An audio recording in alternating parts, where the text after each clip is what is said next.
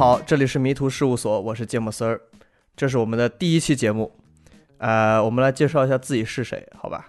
呃，我们是一帮建筑学院的本科同学，我是芥末丝儿，目前在瑞典，刚刚研究生毕业。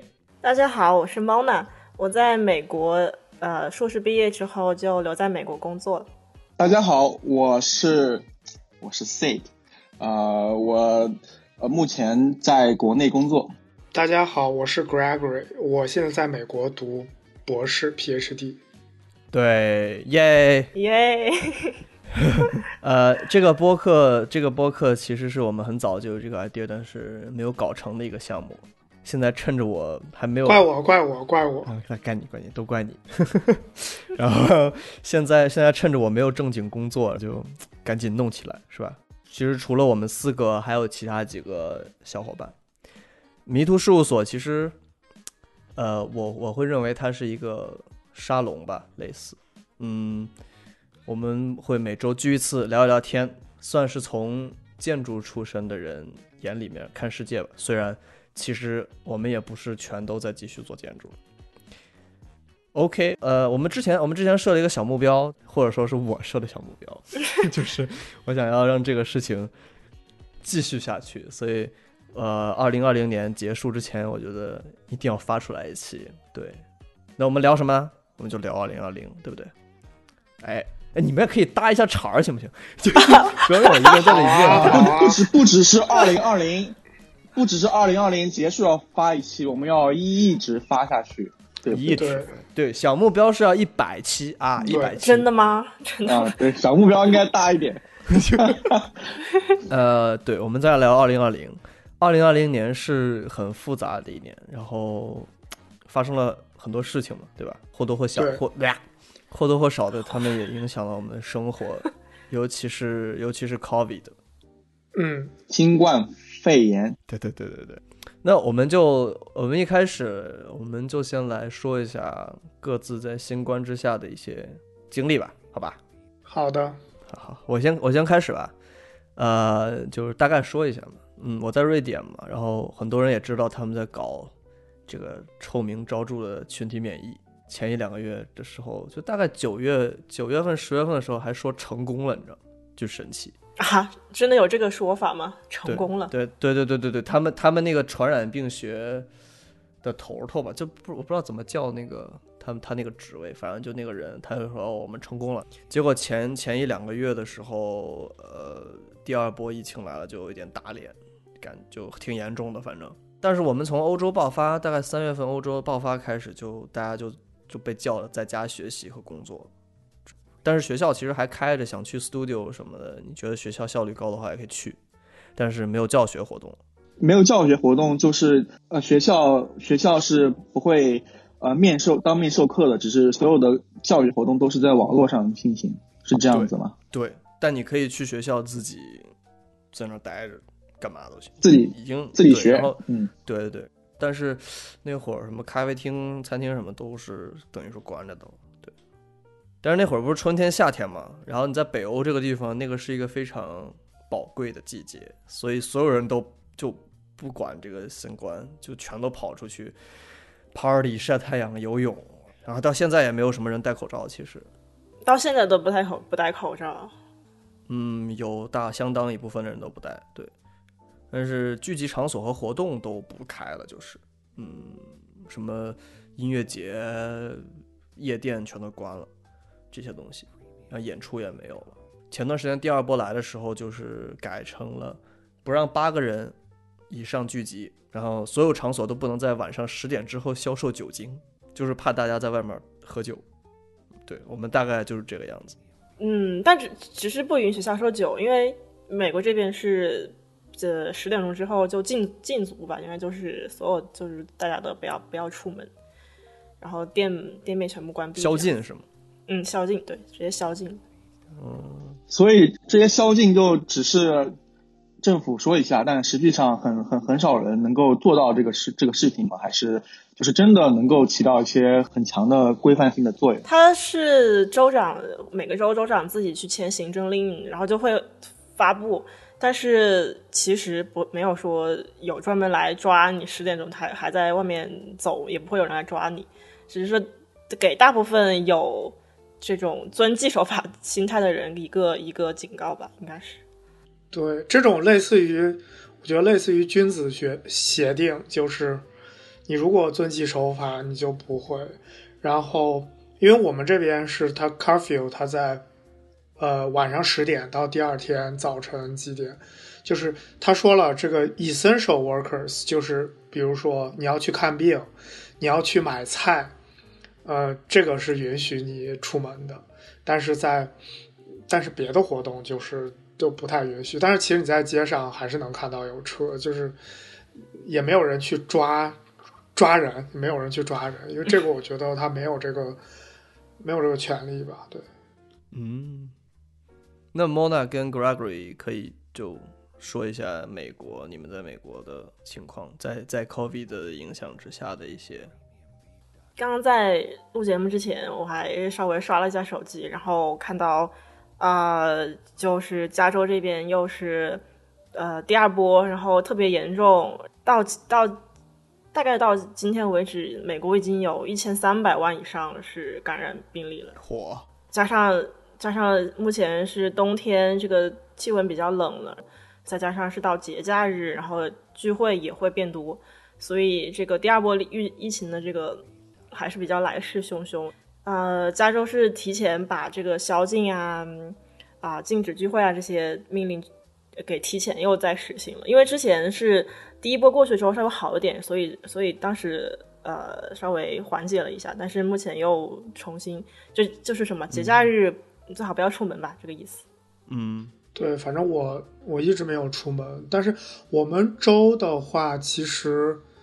呃，一开始反应的都比较迅速，因为我们州，他他那个州长是共和党，但是他一开始还比较挺尊重科学，就一开始还是属于呃人口特别多，但是并没有严重，但是好像最近的话，就是就还挺严重的。我我一直没有出去，但是我觉得我我不像刚才 James 说的那个。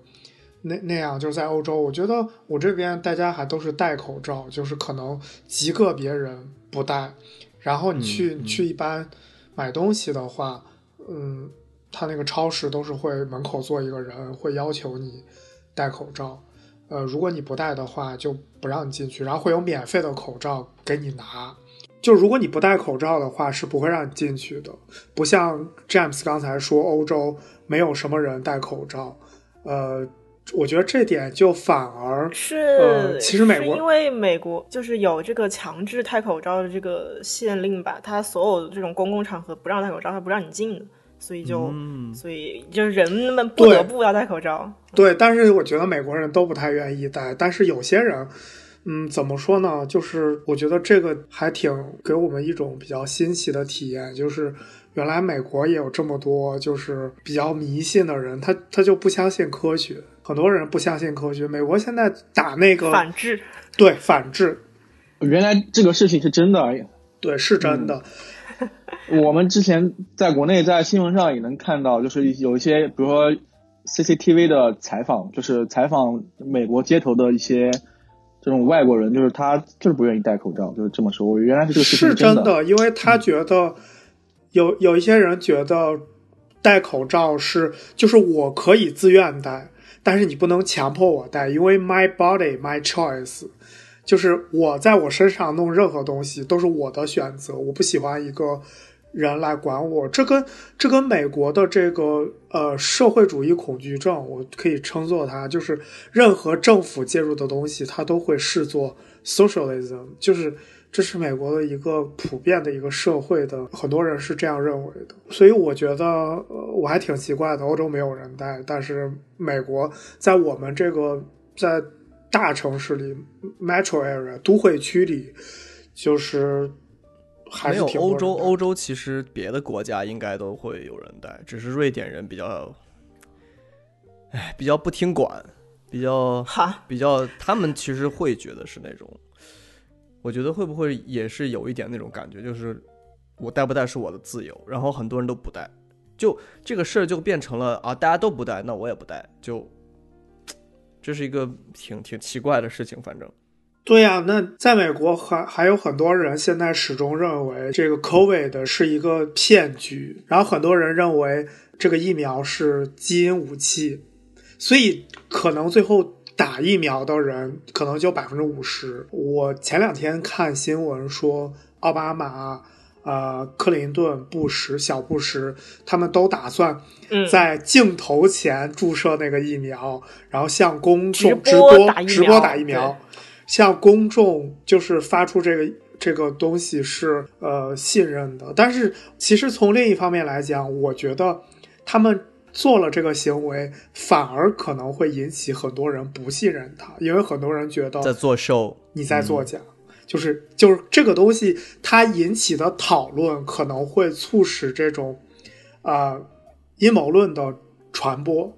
就是说总，比如说总统注射的并不是新冠疫苗，只是 很很可能会出现这种情况，懂我意思？那个对啊，是那个底下评论，好多人就质疑说说这几位总统呃前总统打的疫苗跟我能接触到打的疫苗能是一样的吗 Yes 就很多人是会质疑，是，再不把它当做对，不把它当做一个好的榜样，它就是更多的是质疑吧，哦我觉得。好神奇。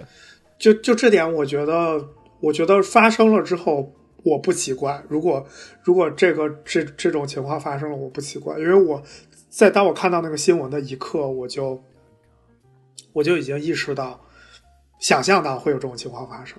嗯，那 Sid 聊一下国内，你在国内吗？嗯，我觉得就是就之前呃，我听过一个节目说，就是这个这个新型冠状病毒对于西方人来说，或者是呃西方国家来说，对他们就像一种呃，因为他们西方人很自由，很很呃崇尚自由，所以对他们来说，大面积感染这种是一个不可避免的事情。但是国内的来说的话，其实国内到现在已经呃，现在是十二月份，天气已经冷了，所以会有局部地区有一些呃局部的爆发。但是呃我总体来说，包括像十一月、十月，包括很很很长一段时间，你在街上不戴口罩已经呃是一件很平常的事情了。但是其实这个一月份在国内爆发的时候，我觉得国内就是像打仗一样，呃，爆发的很快，很很严重。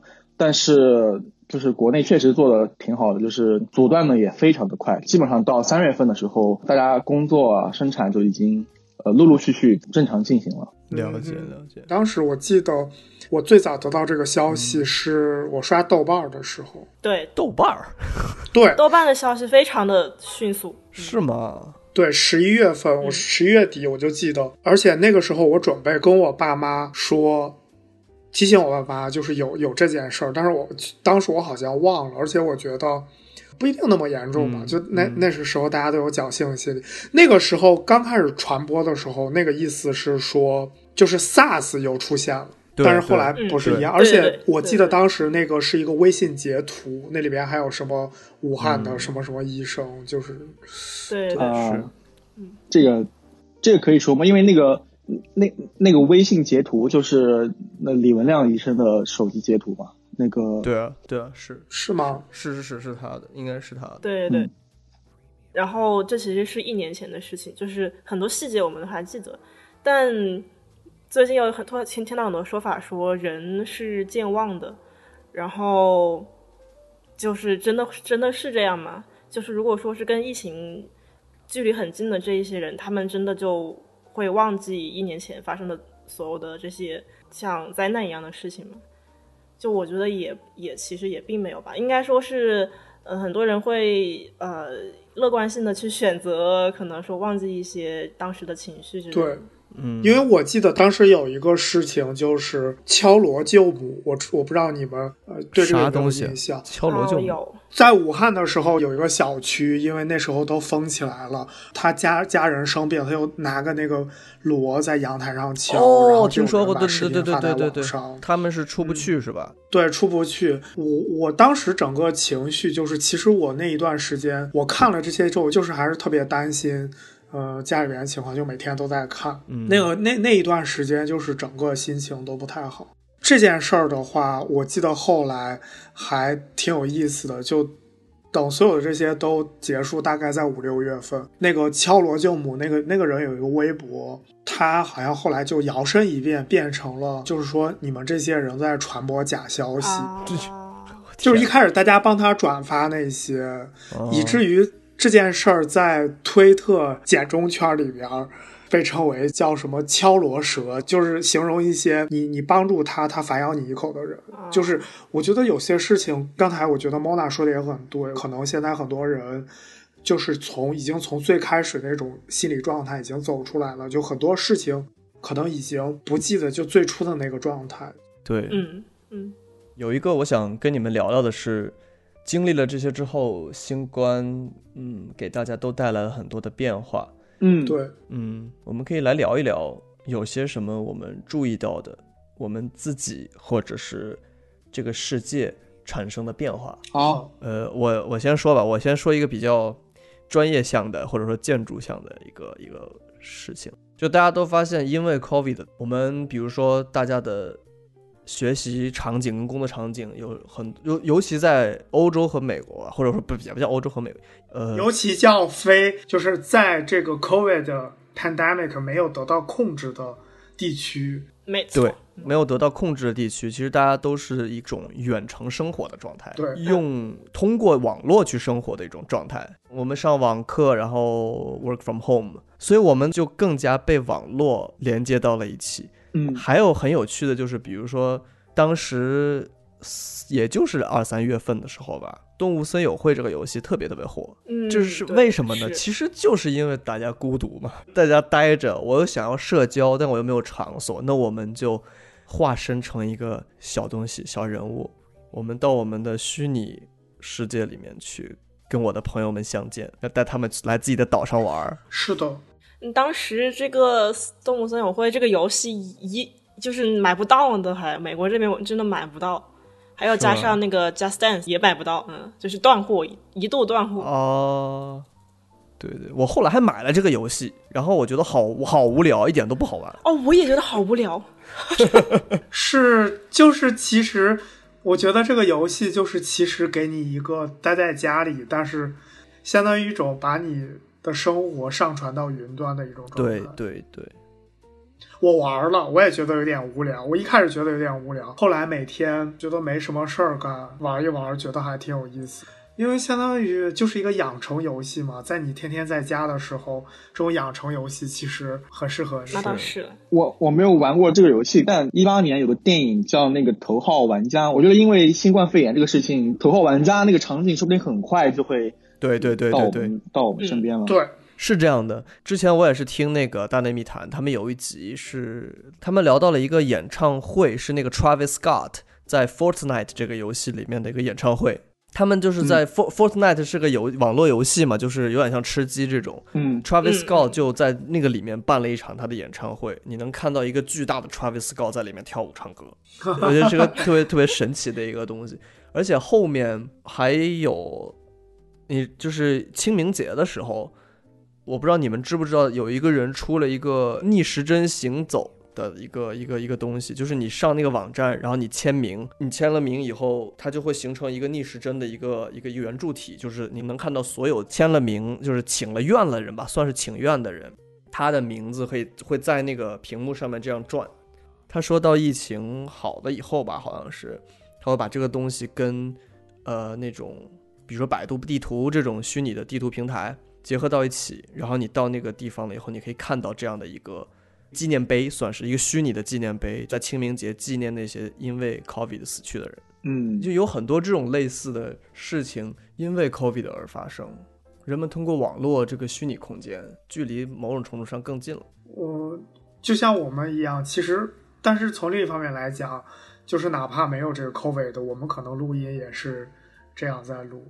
但是有可能并不会给我们这样的刺激去做这件事情，对告诉我们哦，这件事情是可能的。可能你原来不会想这件事情，当远程变成了一种习惯的时候，你可能会更认为说，哦，很多东西本来就应该在线上是可以做的。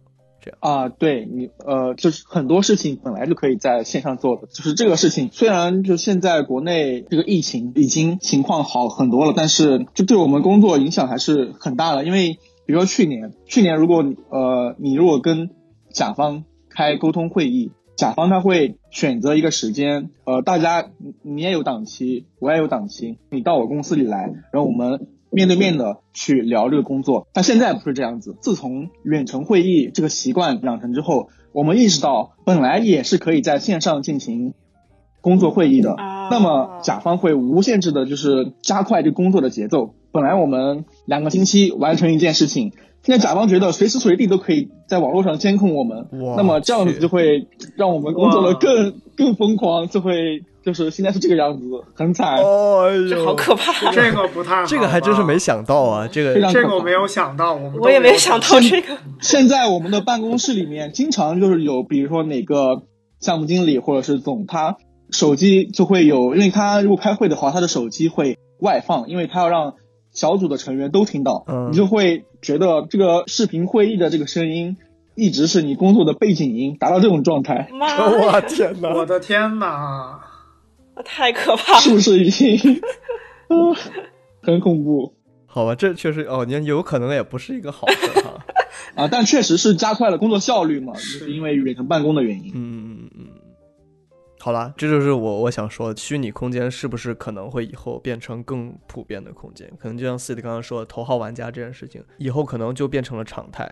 你要说从技术上面说，你像 Facebook 这边的 Reality Reality Lab 就已经其实都已经完全在研究这些，就是他们有专门的 VR AR 这种研究方向嘛。嗯，包括前段时间 Oculus 出的那个呃 VR 眼镜，就是新版的 VR 眼镜，各种性能也有对对 Quest Two 是吧？嗯，Quest Two，所以就是技术也在快速的对快速的上来。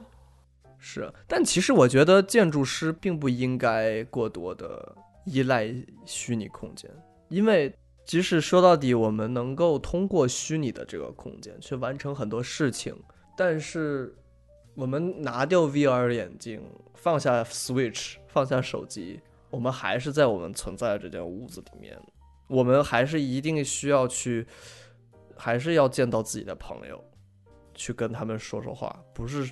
就这个屏幕还是很，你咱们四个现在就在一个这个叫什么，呃，在一个盒子，在一个虚拟房间，对，就在一个这样这样一个二十五平方厘米的一个框子框里面框下了我们四个人，这个事情其实并不能满足。对，即使我们能够互相说话，但是我们这也是这样录音很难的一个点。哎，这样吧，一开始说哦打电话可以打电话，其实打电话其实不行。现在我们就变成了视频。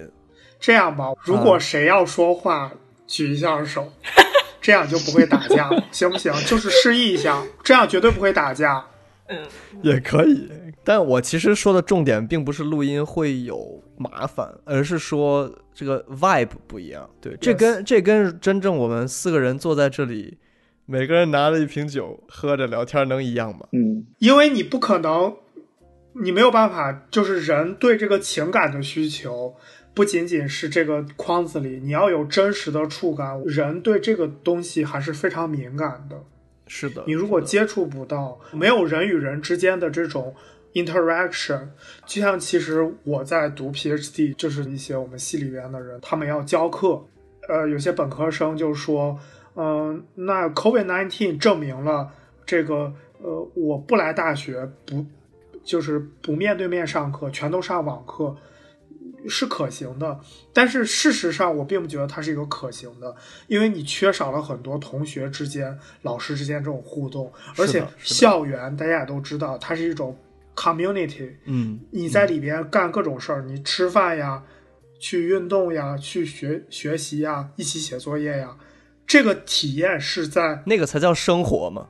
对，这个体验在 online teaching 是完全体验不了的，所以这也导致了我们系很多老师在转换成线上讲课的时候非常的不适应。大家一开始都有一个很长的适应期。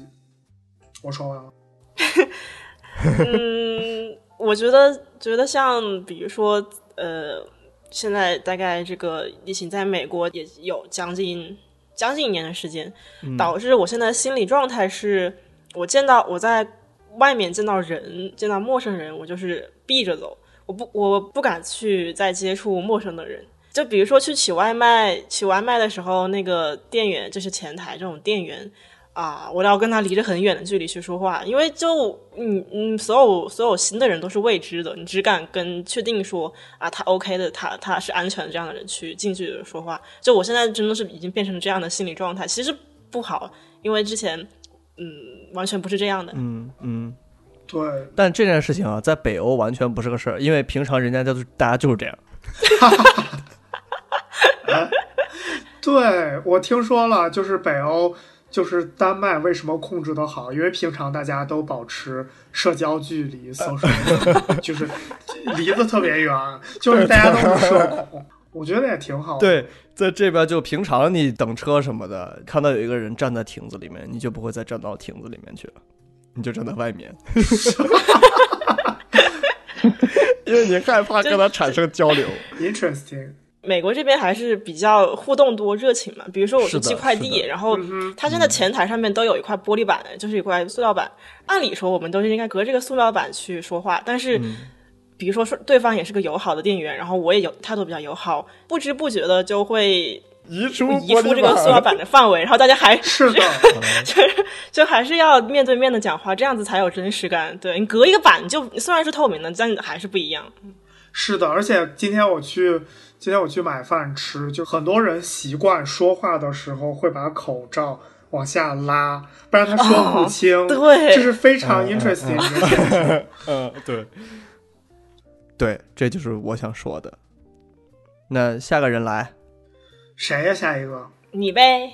哦，我我觉得就是呃，其实其实今年对所有在美国的留学生，以至于华人都说都是一个挑战。因为一这个，嗯，其实其实怎么说，在就是一开始扩散的时候，大家都比较害怕，就会不会有反华呀，会不会有一些打砸抢呀？然后其实一开始可能是有一些，就是针对于这个 Asian community 的一种歧视，但是后来，后来我觉得在美国爆发了这个种族抗议之后，整个社会的焦点都不在 COVID 上。是整个社会的焦点，借由这个弗洛伊德这个事件，而转移到了这个种族上，乃至于 Black 呃 Black Lives Matter 这个口号上，还有这个接踵而至的这个总统大选，其实很大程度上导致了整个社会的价值观共同的更大的一个分歧。嗯嗯，今年非常有意思一个情况就是这么多现实。往大了说，能对整个世界的发展；往小了说，能对你个人命运产生决定性的因素，都集中在了这一年，而且其实都集中在了十一月三号，嗯，就是那那天和以及接下来一周。因为我个人认为，这个逻辑是：如果如果你的 president 还把这个呃 covid 这个东西视作一个它会奇迹般的消失的一种病的话，那么这个永远好不了。那永远好不了，可能留学生和华人永远回不了国，那整个这个世界的交流就永远也好不了。我觉得你只能等到大家都感染上一遍，或者只能等到疫苗出来。而现实的确是，大家都在等疫苗，大家都在都在等这个。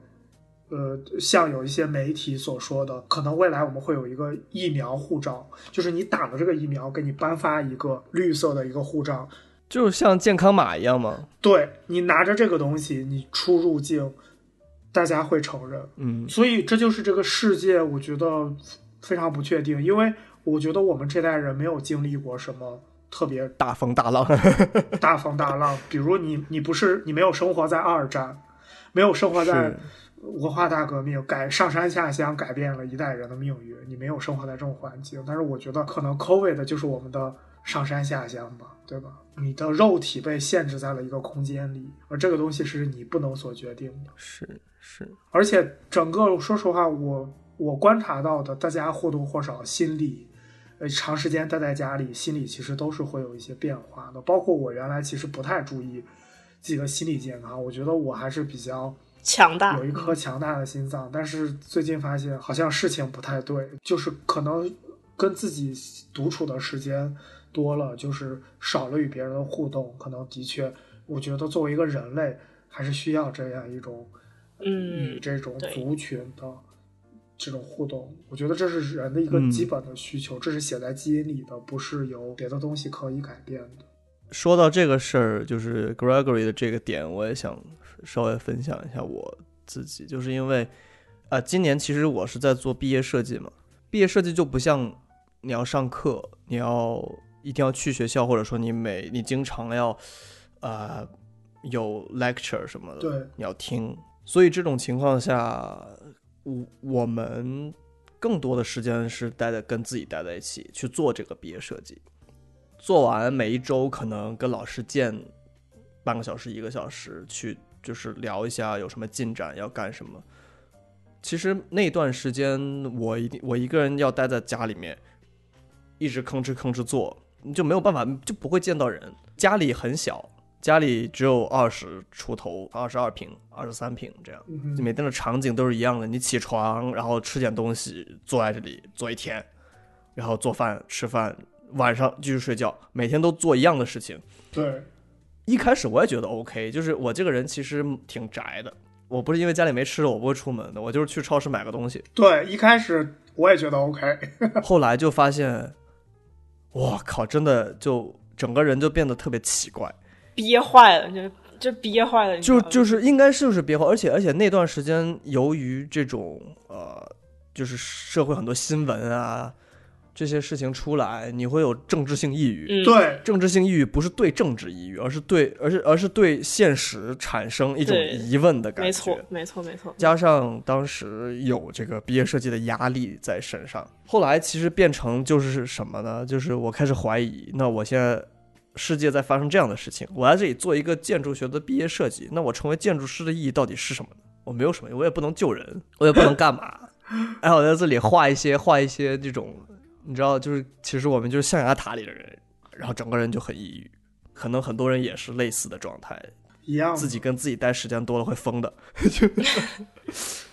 嗯，确实是，所以你现在开始做我们这个节目，让这样每周都会跟其他地方的朋友，我们像以这种形式来聊天一下、说话一下，嗯这样对自己的精神压力的缓解也是一件好事，对吧？嗯，对对对，我觉得很多时候还是压力这个东西。现代人，我觉得像必修课就是你怎么处理你跟压力的这个关系。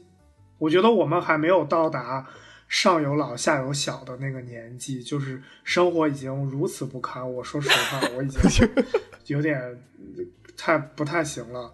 我后来现在比如说回想这段那段时间，你说我真的经历了什么呢？根本算不上啥。首先我也不在国内，我也没有被封城，嗯哼，我也没有遭受什么身体上的重大挫折，和我身边的人有多少没有很直接的受到影响。嗯相比于那些真正，比如说家里有人得了 corona，然后在挣扎的人，相比于那些，哎，可能像 Mona 知道那些在真的在武汉的那些人，就我现在的生活其实很好，可是就这样，我都已经，嗯，所以这个心心理还是不太强大吧，反正。那我觉得芥末丝儿也不能就说，呃，因为自己的家人没有直接性的受这种影响，就说自己呃有心理没有那么强大。我觉得，因为现在这个社会发展的很快，每个人都会有自己的呃工作、学习要做的事情，你要写论文，你要毕业，你要找工作，每一件事情都会在一段时间内给你一定的压力，呃，再加上、嗯是的是的呃，现在你因为疫情的原因，你不能出去，得不到交流，这就是没有出口去释放出去。我觉得也像呃 Gla Gregory 说的，你这鬼名字，你说，你这名字都说不好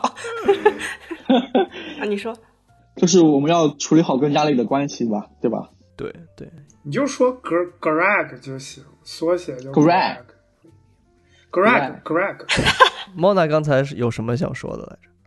我就说，就是我们都还能在这里去聊这个话题，某种程度上面，我们也都是算是幸存者。虽然就每一个人都会经历不管是情绪还是就是要处理压力，要经过一个很黑暗的时期之后会好一点。不要想说我我好像没有我遭受的痛苦没有别人的大，我就好像就是我意思就是，呃，现在我们都嗯嗯，因为人类的悲欢并不相同，哎呦，哎呀，我的天，真的，你没有办法理解另一个人的痛苦，是这样的，人类的悲欢并不相同。这句话谁说的来着？鲁迅吗，我真我不知道是。聊到哪儿了，我的妈！所以这一段这一段关于是就是关于压力这些方面的，对我们的我们的心理我们的心理问题这种，对，而且我觉得现代人就是抑郁症高发，真的不是空穴来风，这是一个是跟现代社会紧密相关的一个问题。有一种说法就是美国人是最爱看心理医生的一个这个族，就是这个这个这个国家，就是人均都会去看心理医生，每个人就是把心理医生当成朋友一样，每周说个话，就是一个这种聊天的一个 session，就就是特别是可能今今年这个时候会更多一些。对对，我我去看病，就医生说你一定要先去看心理医生，这个还，呃，怎么说的？如果以一个中国人或者中国社会的观念来讲，大家会觉得看心理医生，那是不是自己精神有问题？你就是有问题，也没有吧？没毛病啊。不是我的意思，就是说你为什么不能接受自己有问题这个现实呢？我接受了呀，我接受了呀。不是你，不是你，我是说 people a person，大家都有大家都有问题。嗯，这个这个话题，如果如果讲的话，那就是疾病它其实是一种隐喻，因为就像 COVID 一样，一开始它是一个这个病毒是 from China，那它这个病毒隐含的意思就是你在美国，你是一个 Asian，那大家会想这个人会不会带有这个病毒？那么往更远的讲，艾滋病，那它意味着你是一个呃吸毒者或者一个滥交者，他都有他的疾病是没有社会化的符号在里边，它是人给予他的一种是标签。那这一点，你心理疾病也是，可能你很多人觉得，如果我得了抑郁症或者我得了心理疾病，是不是意味着我是一个失败的人？这个失败的是带引号，我没有办法处理这些压力，处理这些危机。所谓的强者是不是不没有心理疾病？这是我的嗯想法。对，对。但你就告诉自己，你不是个强者，就没有什么人是强者啊。其实，你为什对呀、所以你以为你以为你能成为强者吗？所以人要跟自己和解。是啊，是啊，是啊。说说着说着话题就变得佛系了，然后跟自己和解。当然当然要跟自己和解了，就如果不跟自己和解，对对，但会逼死的。是的，那你说什什么样的人是是强者呢？但你像很多很很厉害的人，有很他们也有也是也会因为心理压力，然后选择呃自杀或者什么。所以我觉得呃，就像 Gray 说的，并不能呃因为心理问题就就代表着代言着说呃我是一个所谓的弱者或所谓的心理不够强大的人。对，对。好啦，到 Sid，Sid，你说一下。我要说的可能也是压力这个事情吧，因为二零二零年确实对所有人来说都是很长时间之后，我们再回看二零二零年，可能真的是一个呃重大的拐点。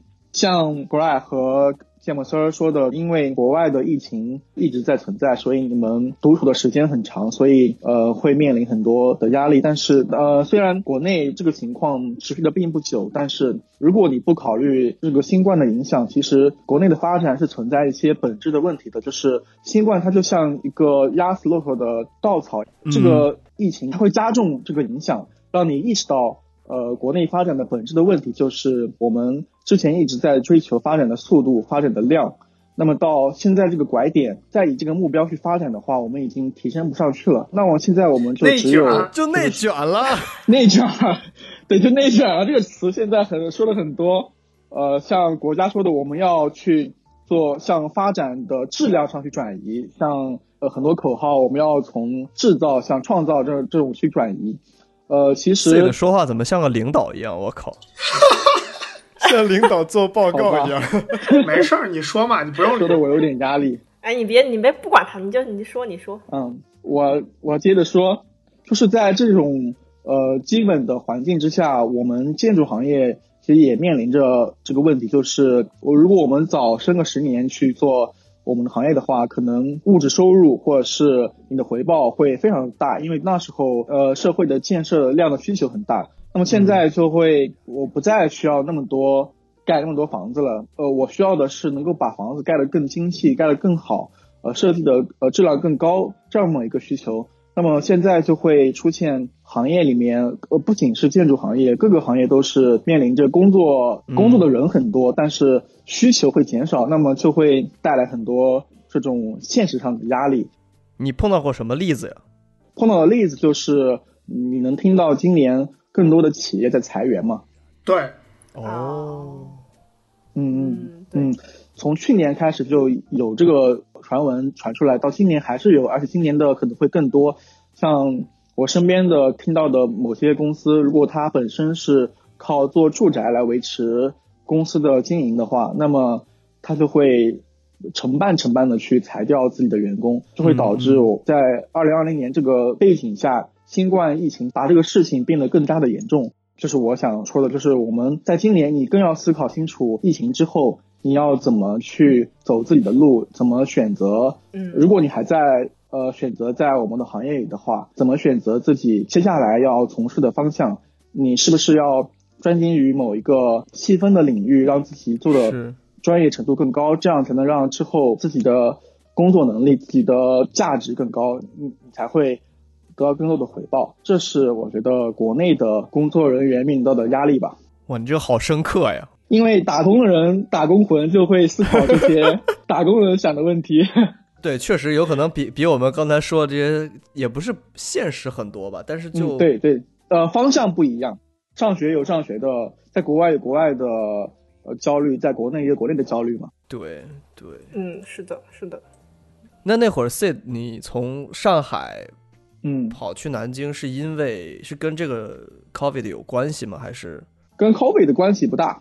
哦，我觉得上海太过于魔幻了。魔幻啊！我身边也有人从上海辞职，换了一个工作，回到了呃江苏吧。对我以以前的同学，我觉得今年应该是很多人的一个转折点，就是对职业思考，对你未来的很多方向问题的一种规划。很多人可能开始考虑这些问题了。嗯嗯，估计国内有很多人。都是这种状况。我觉得今年如果没有这么多事儿的话，可能“内卷”这个词也不会变成一个流行词汇。它一定是非常真实的描绘了某种大家都有所体会的现象。我觉得建筑学就比较挺内卷的。你出四张图，我出五张图；你出一张 A 二，我出三张 A 二。这就是内卷呀。对，就是从上学到工作就会变成。我设计费我出五十块，那我出三十块，我出二十块，这样就越出越低，越来越惨，卷卷的很严重。对我来，我找一下，我念一下这个这个定义吧，我找一下定义。内卷吗？因为内卷这个词一开始是在农业经济学里边借用过来的。我找到了，你要听我讲吗？你讲，你讲，来，你讲，你讲，我这网有点慢，你讲吧。农业的内卷化。印度尼西亚生态变迁的过程是美国文化人类学家克利福德·格尔兹最负盛名的早期作品之一。其主要论点为，印度尼西亚许多世纪以来稻作的强化，就是水稻农作、稻作的强化，产生了更多社会的复杂性，而不是技术或者政治的变革。这一过程也被作者称为内卷化。对，我觉得这个词化用到，呃，现在我们所说的这个概念，那么就是资源是极其稀缺，你需要不断的彼此之间竞争来获取非常稀缺的资源。我觉得这是一种恶性竞争。包括刚才，呃，Sit 说的，呃，国内这个设计费的问题，我记得当时在本科的时候，就很多人已经提出来了，设计费。二十年没涨过，国家规定的设计费二十年没涨过，你就不断通过这个低价去招揽客户，它是一个有损行业的行为，它是对整个生态系统的破坏。嗯嗯，好吧，那那 Mona 来，最后到你了。好的，呃，我的饭到，那那个我来快速的说一下。要说我我的话，我其实算是在呃有背景，我算是处于这个 COVID 漩涡中心的周围的一个人，因为呃家人是在武汉的，然后我早期是在在纽约的，就是两个世界的这个疫情最严重的地方，我都有这种或多或少的联系。现在讲就也没有觉得说特别的特别沉重吧，但是呃你要说回想到那时候，回想到一月。到二月到三月这整个时期，肯定是就已经压力大到说我已经无法去想我的压力有多大，我只是在想说，我该怎么样确保我没有问题的存活下去，我怎么去呃尽量尽量的让家人说，嗯，让他们保证自己的这个出行安呃就是安全问题。后面有水声，我洗菜是吗？等一下。你说，你说，没事，没关系，没关系，没关系，啊，没没事，啊，没事，没事，没事。呃，说，我得，我得留个好印象，不能，不能，到时候还得去找你玩呢。哎，看看看不见你们，看不见你们。就我，我看看我上面写的啥。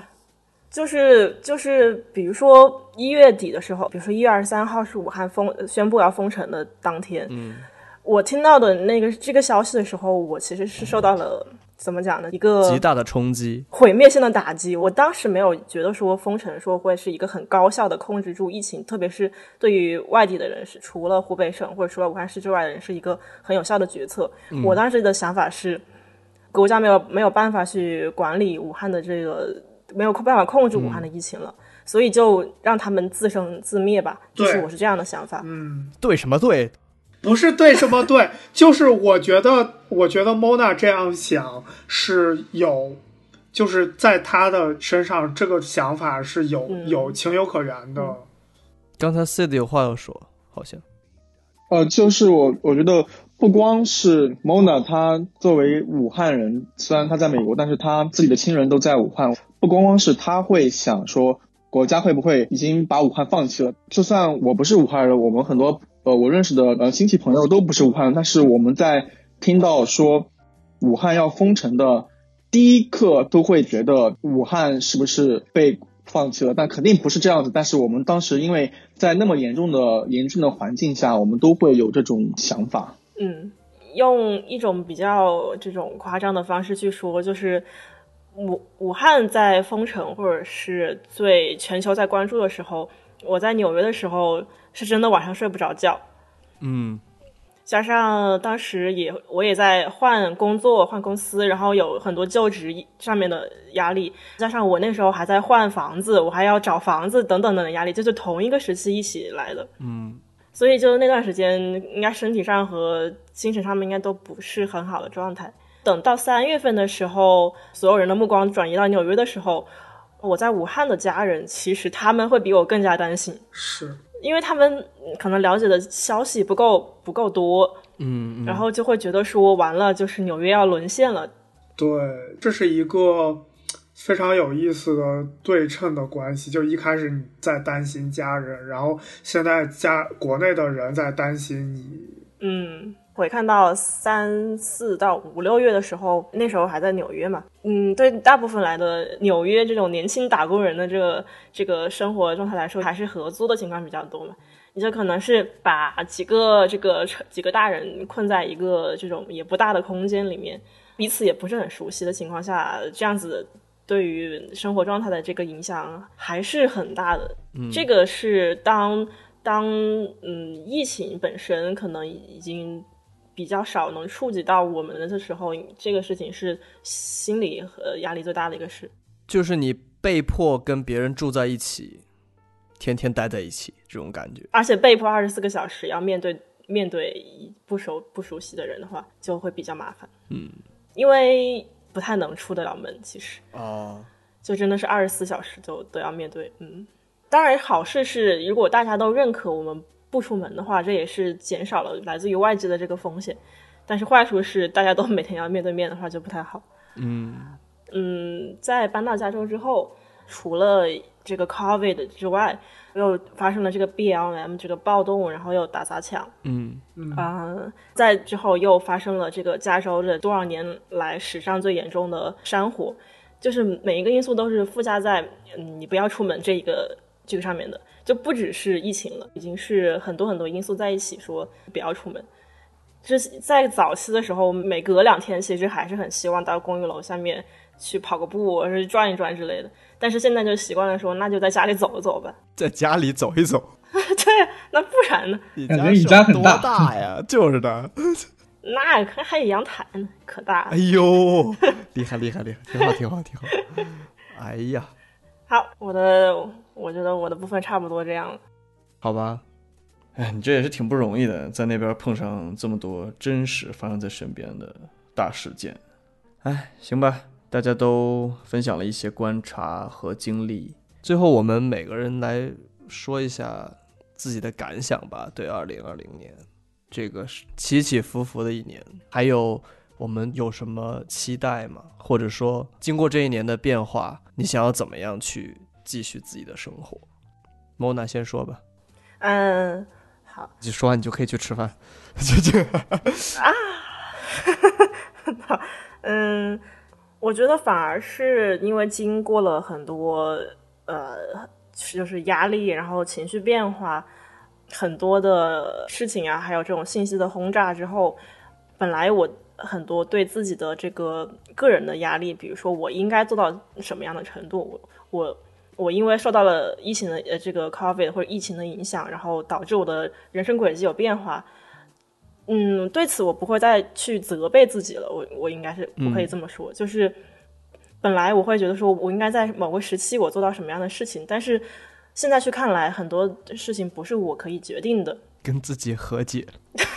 对，没错，就是跟自己和解。对，没错，就是就是很有有很多状态，我去回想的话，我会觉得说天哪，我很多我不该去做的事情，或者说我怎么会表现的不好？但现在就是，呃，既然如此了，那嗯或者说对二零二一年的创这种畅想，就是我比如说我在这种职业选择上面也有心态上的变化，那就是希望。呃，新的学业顺利，然后新的这种所有找工作啊，或者说在美国生活的一切都比较顺利。我也不希望说有什么没有抱很大的期望可以达到什么目标。现在目标就是要健健康康的，然后健健康康、啊白白胖胖。对，就是就是这个意思吧，就是最终就是意思就是跟自己和解了。挺好啊。是，Gregory，我呢，就是我觉得二零二零二零年真的是人生的转折点，因为经历了这么多事儿，然后还有，呃，我一开始年初的时候跌宕曲折的，就是博士申请的经历，好好好在最后也是，呃，也是录取了，拿到了 offer，我觉得。嗯，就是二零二二年真的像我的新的人生阶段的开始一样，所以我觉得，嗯嗯。呃，可能让我自己真正的停下来想一想，呃，什么是重要的，就是是，呃，名利是金钱，还是自己健康快乐的生活？我觉得，啊、现在我所期望的是后者。嗯。对。OK，是的，呃，二零二零年啊，现在十二月份，我觉得二零二零年就像往年一样，呃，我们都在这一年快过完的时候感叹时间过得非常的快，但今年二零二零对我们领导做报告一样。时日时光飞逝，日月穿梭。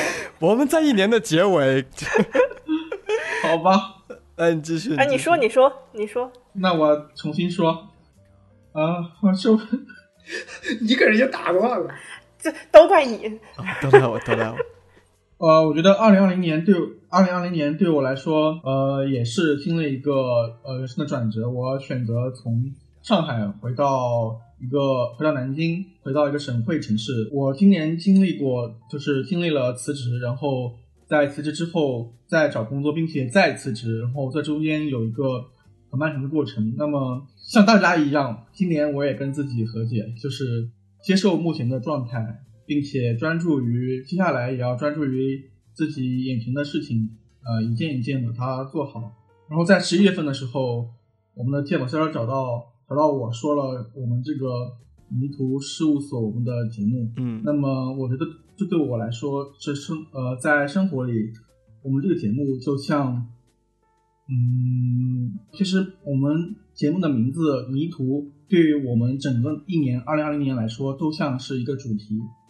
在现在这个时候，这个节目出现了，我觉得它就像我在一个荒岛上，我不知道我要发生什么，但是这时候在岛边、海边出现了出现了一艘船，我不知道这个船会开到哪里，但是我一定要上这个船，所以就希望 就这么救命吧？这个这 对以后的工作生活都能都能更好，然后也希望我们迷途事务所也能扬帆远航。哎呦，哇，还是鼓个掌。说的好，领导说的好。啪叽啪叽了是吧？啪叽啪叽。再继续，再继续。哎呀，最后我来说一下吧。我写了一段儿有点矫情的话，其实我说，我觉得我们肯定是更回归日常和平凡了。在这种大背景下，我们都就只是一个人而已。再伟大、再精彩，或者是再潦倒、再悲惨，我们都只是平凡的自己。但是，就是要守好这个平凡的自己吧，也关心好身边的人。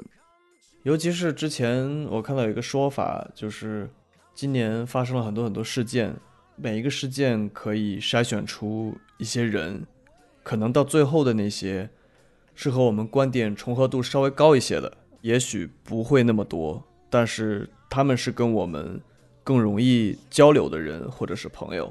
其实，迷途事务所大家就是这样的存在，对我来说，所以我觉得就是要守好平凡的自己，关心好身边被筛剩下来的这些人吧，然后做自己真正热爱的事情，跟刚才大家说的都一样，就是尽人事听天命。可是，即使我们要平静的过我们每个人平凡的生活，但是心里一定要有波澜壮阔的大海。哎呦，真是笑死了！当然，还有要把这个小目标一百期 Podcast 做好，尽量吧，尽量吧。我我不知道能坚持到什么时候，但我希望能坚持下去。可以说的好，说的好，我觉得说的挺好的。就算就算我每天加班到十一点，我也要跟你做这个节目。哎呦，哎呦我去！哎呦，这个话说的，行，你说的啊，你说的啊，对我说的，好吧。还有啥要说的吗？没有了，你快让人家吃饭吧。好吧。